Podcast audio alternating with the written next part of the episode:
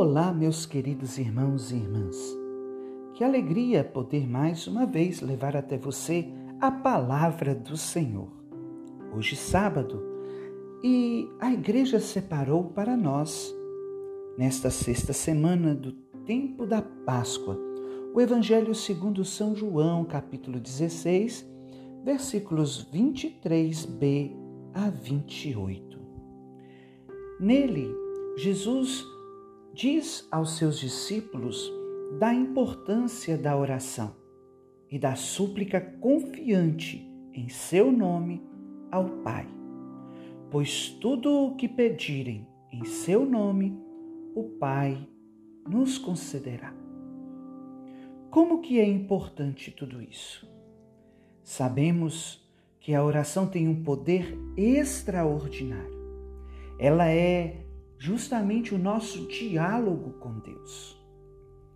Uma hora de oração bem realizada vale mais do que dias e horas de trabalho sem ter rezado. A oração, de fato, ela nos aproxima de Deus. Ela prepara o nosso coração para acolher a vontade de Deus. Ela conforma o nosso coração à vontade de Deus. É por isso que Jesus disse aos apóstolos, no contexto da última ceia, no seu discurso de despedida: Se pedirdes ao Pai alguma coisa em meu nome, ele vô-lo dará. Até agora nada pedides em meu nome. Pedi e recebereis para que a vossa alegria seja completa. O que você está precisando hoje, meu irmão e minha irmã? Qual é a sua necessidade? Às vezes nós reclamamos da vida, reclamamos dos acontecimentos, das coisas. Às vezes temos até a impressão que Deus esqueceu de nós. Mas Quantas vezes somos egoístas, tão egoístas?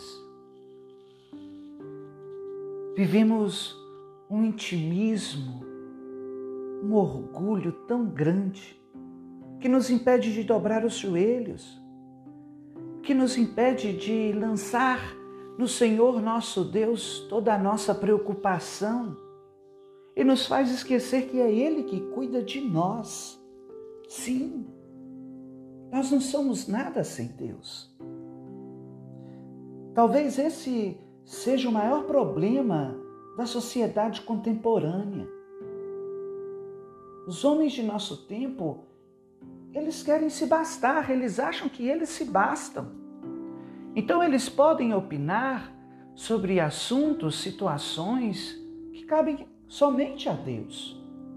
Eles querem ser como Deus. Aliás, o pecado de Adão e Eva cometido no paraíso continua latejando no nosso coração. Ah, se eu fosse como Deus! Mas nós não somos como Deus. Nós somos mais do que isso. Somos filhos dele. E ter fé, meus irmãos, é justamente isso. Somos nós acreditarmos na dependência divina nós nos abandonarmos à Sua divina providência. Somos cada um de nós entregarmos o nosso coração nas mãos do Senhor e deixar Ele, na Sua infinita bondade e misericórdia, mostrar o que é bom para nós. Quantas vezes nós queremos consolar as pessoas que nos procuram em aflição, dizendo ah, mas Deus escreve certo por linhas tortas. E quantas vezes nós não entregamos as linhas tortas de nossa vida para o Senhor endireitá-las? Sim. Rezemos e supliquemos em nome de Jesus tudo o que nós precisamos. De forma muito especial, a conversão do nosso coração.